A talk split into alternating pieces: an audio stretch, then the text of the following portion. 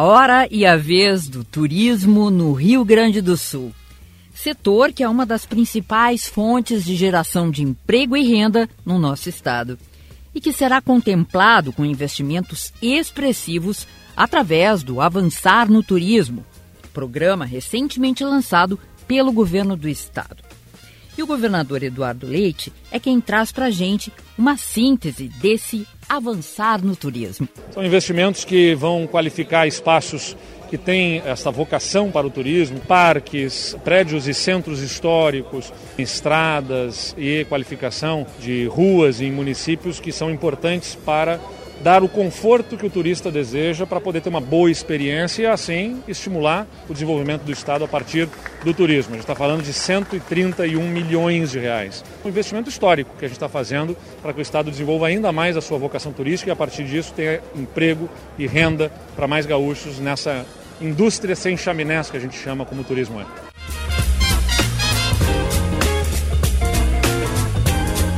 Tá aí o tema desse episódio do Diálogo RS Podcast.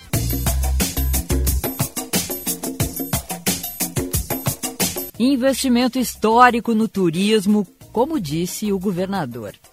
E eu fui até a Secretaria de Turismo conversar com o titular da pasta, Ronaldo Santini.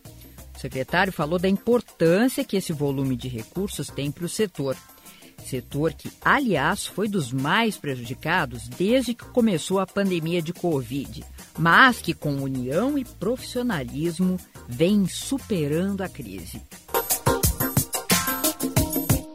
Pois é, Nara, a gente vivenciou nesse período aí que nós trabalhamos a retomada do turismo, quando assumimos a secretaria desde abril desse ano, com muitas dúvidas, com muitas incertezas, trabalhamos com muita dor, muitos negócios sendo fechados, encerrados, muitas atividades suspensas e uma necessidade de recuperarmos a confiança, tanto dos empreendedores do turismo quanto dos turistas, que viviam naquele momento uma insegurança muito grande para fazer as suas viagens, para fazer os seus deslocamentos deslocamentos para conhecer os novos destinos turísticos e acabaram então passando por um momento de extrema dificuldade, tanto os turistas quanto aqueles que estavam na ponta do, do outro lado da relação esperando esse mercado voltar a ser explorado novamente. E o governador pediu que a gente pudesse dar um olhar para o turismo do Rio Grande do Sul na sua plenitude que a gente pudesse fazer com que o Rio Grande do Sul se tornasse efetivamente um estado turístico durante as quatro estações do ano e todos os cantos do nosso Rio Grande, as 27 regiões turísticas, tivessem a oportunidade de trazer as suas defesas, as suas causas, as suas angústias e a gente pudesse de alguma forma aproximar o estado nesse sentido. E aí começamos um trabalho viajando pelo interior do Rio Grande do Sul, ouvindo, enxergando e gradativamente nós fomos chegando àquilo que se tornou uma grande conquista. 131 milhões de reais investidos, 50 anos em um, num mercado tão rico, tão vasto que é o turismo aqui no Rio Grande do Sul. Dizem que tudo tem seu lado positivo mesmo, as desgraças, né, secretário? Se teve um lado positivo nesta Covid, foi o nosso olhar que se voltou mais para o nosso pátio aqui, né? Para o nosso terreno. Muita gente não sabia a riqueza que nós tínhamos, né? Isso também é um ponto interessante. Né? Essa é aquela cena que a gente vê as pessoas olhando pela janela, invejando o monte e não enxergando o quintal da casa. A nossa gastronomia, a nossa vitivinicultura, por exemplo, eu vi muito tempo os nossos vitivinicultores disputando com o mercado argentino, com o mercado uruguaio, com o mercado chileno, os paladares dos vinhos. O nosso vinho é o nosso vinho é o nosso sabor. Então, valorizar isso, estimular que as pessoas trabalhem os sabores locais. Tem o turismo rural também, que é muito interessante, recente, bastante procurado também, né? Sem dúvida. Nós trabalhamos muito alguns sabores, por exemplo, que nós temos aqui, que são muito típicos. É uma riqueza absurda, né, secretário? E os gente... azeites de oliva? É. Ah, olha, isso, mais recentemente. Olha né? o que nós estamos buscando de mercado é. e consolidando o nosso mercado Qualidade... no azeite gourmet. Nós ainda temos pouco mais de 1% da produção daquilo que consumimos. É. É, e aí precisamos também fazer essa avaliação se queremos virar um grande polo produtor de azeites industrializados ou se queremos ficar na linha gourmet e fazer produtos de excelência e ter nisso um valor agregado maior é, olha do que, que aquele olha que, que faz que maravilha linha. ter essa opção, né? É maravilhoso, é. é. por isso que eu digo que o nosso estado, o Rio Grande do Sul, ele é muito rico. Bom, em relação ao avançar, como é que essa verba vai ser aplicada? Quais são as prioridades aí, secretário? As prioridades dos projetos foram feitas conforme as regiões nos trouxeram as suas demandas. Nós procuramos ouvir todas as regiões, nós procuramos entender o que cada um buscava e tivemos ali desde pequenas obras de intervenção com sinalização turística até a pavimentação de grandes rotas turísticas que envolveram a associação por consórcio de diversos municípios. Além da questão do bem-estar do turista, tem também o ganho para as próprias comunidades. É, a recuperação de parques, os monumentos, os acessos. Toda a cadeia que se movimenta nisso, como a gente destacou aqui no início. Uma obra, por exemplo, de uma ciclovia, ela vai trazer, além de um grande ganho na questão do turismo, uma segurança muito importante para aquele ciclista e um novo olhar para a mobilidade. Eu vejo aqui o projeto de Farroupilha, por exemplo, que foi defendido aqui e acabou sendo contemplado, ele buscava justamente as duas coisas, que a gente pudesse unir um novo olhar para o turismo que se desenvolvia naquela região, o cicloturismo, e que também pudesse ser aproveitado pelos trabalhadores que se deslocavam pela manhã e à tarde para o trabalho numa unidade de produção da Tramontina e pudesse fazer isso de bicicleta, pudesse fazer isso de forma saudável e prazerosa. Secretário, para a gente fechar, qual é a expectativa? O que, que o senhor acha que efetivamente até o final do ano vai estar encaminhado em relação ao avançar no turismo? A expectativa é que a gente comece já, a partir de março, a liberação dos recursos, que a gente já dê início ao processo de liberação da verba para que os municípios possam fazer as suas licitações, possam fazer o início das suas obras, dos seus equipamentos, e que a gente, quem sabe, possa ver até o final do ano já uma boa parte desses equipamentos funcionando, né? que a gente possa ter as praças já reformuladas e, quem sabe, alguma rota turística já consolidada com um novo pavimento, com um acesso mais facilitado pelo programa do Avançar no Turismo. E o meu sonho como secretário é ver o meu Rio Grande do Sul turístico na sua plenitude. Todas aquelas cidades que tenham vocação para o turismo possam ter a possibilidade de explorar aquilo dentro da cadeia. E não tão somente, como eu tenho dito lá nas regiões, que o município não precisa ter tudo. Não precisa ter o hotel, a gastronomia, o atrativo, ele pode fazer parte da cadeia. Um pode ser a hospedagem, o outro pode ser o almoço, o outro pode ser a cascata, ou a gruta, ou enfim, tantas coisas que a gente pode associar nesse pacote e fazer com que o turismo se torne efetivamente uma grande atividade de renda aqui no nosso estado, porque é uma indústria sem chaminés, é uma indústria que gera 70 cadeias produtivas e alimenta 70 cadeias produtivas que estão associadas ao turismo e com muito mais prazer, é, porque a gente vende alegria, a gente vende satisfação, a gente vende experiências que a pessoa leva para a vida e fica com aquele gostinho de quero mais. E é isso que eu quero para o meu Rio Grande do Sul.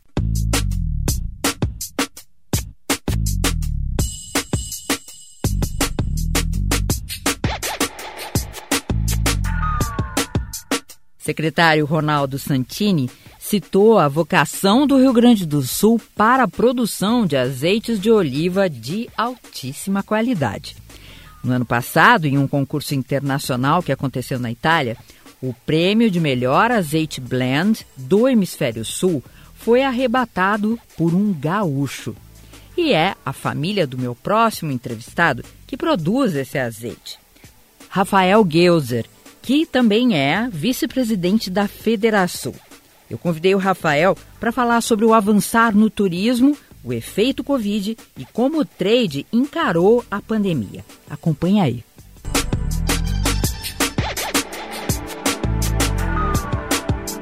Vamos começar por aí, para a iniciativa privada, para os empreendedores, enfim, de lá para cá, como é que está empreender no turismo no Rio Grande do Sul? Perfeito, Nara. Bom, primeiro, para nós é um grande prazer estar aqui conversando com vocês nesse bate-papo, nesse podcast. gente também, para a gente também, Obrigado muito pelo legal. Convite, nós ficamos lisonjeados. Bom, o turismo, ele passou, como diversos outros setores, um maior desafio na história da concepção da nossa atividade econômica, né? E com relação ao Covid, foi impactante ao quadrado, assim, porque realmente a atividade turística, apesar de terem muitas atividades ao ar livre, onde o risco realmente é muito pequeno, no início não se tinham muitas informações relacionadas ao Covid.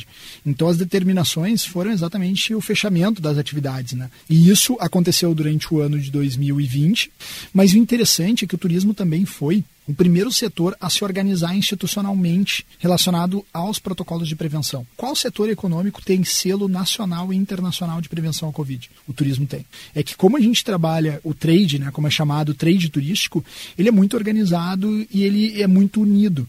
Então, com isso, a gente conseguiu também disseminar essas práticas de prevenção no Rio Grande do Sul como um todo, e muitos empreendimentos começaram a conseguir se preparar antes de outros segmentos empresariais na prevenção. E assim começaram a ter mais flexibilizações nas atividades. Então a gente percebeu, foi um, um, tempo muito desafiador, foram meses fechados. Né? Nós, por exemplo, da Quinta da Estância, nós temos a atividade há 30 anos. A gente está completando esse ano, em 2022, 30 anos de história. Em 30 anos, nós nunca tínhamos fechado as porteiras no atendimento ao público. O que, que a gente fez na quinta instância? Né?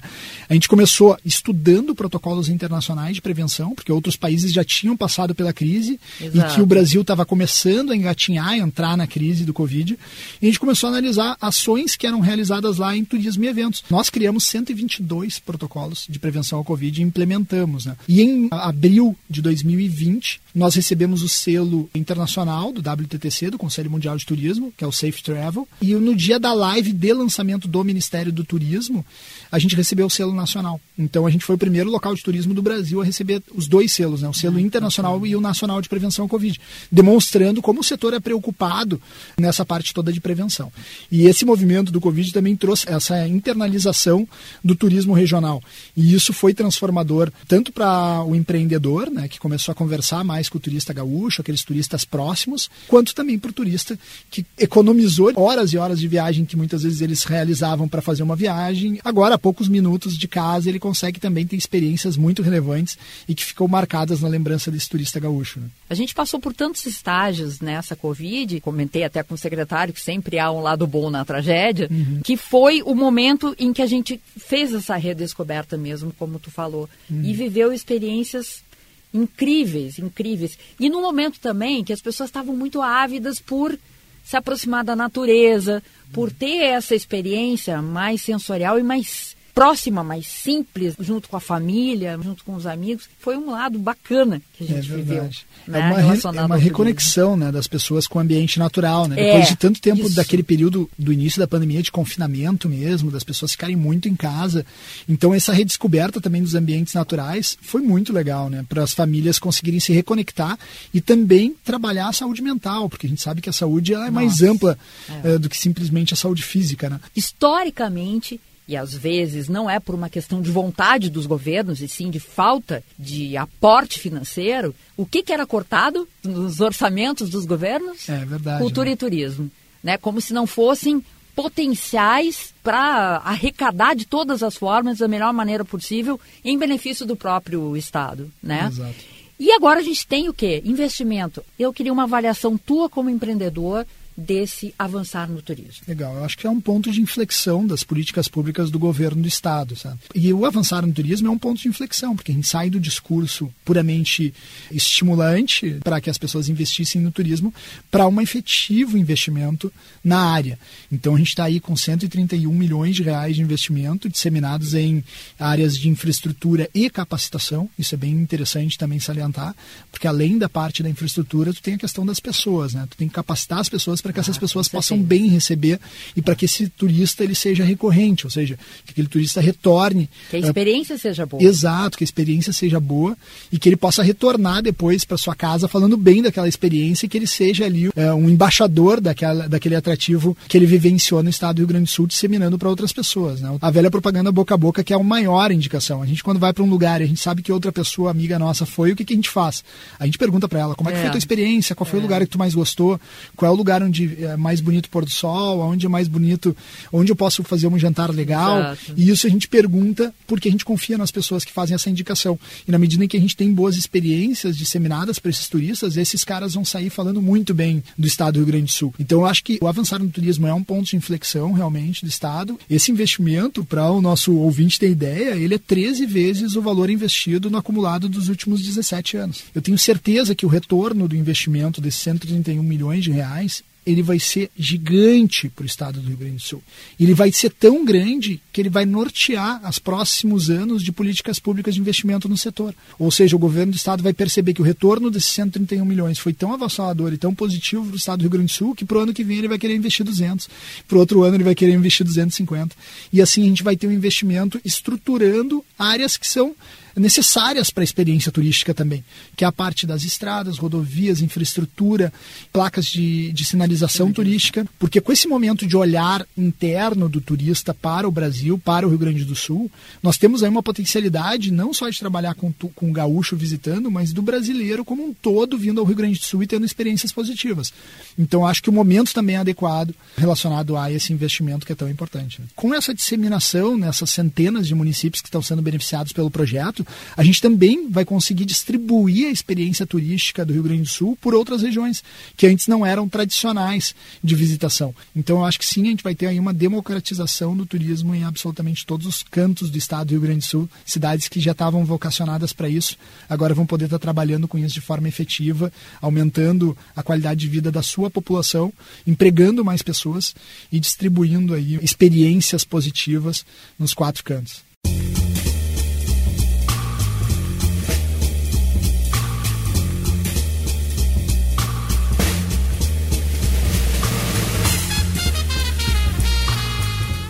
E por hoje é só, pessoal. Eu sou Nara Sarmento e o Diálogo RS fica por aqui. Este e outros episódios estão disponíveis no YouTube do Governo do Estado e nas plataformas da Rádio Web e Spotify. Grande abraço a todos.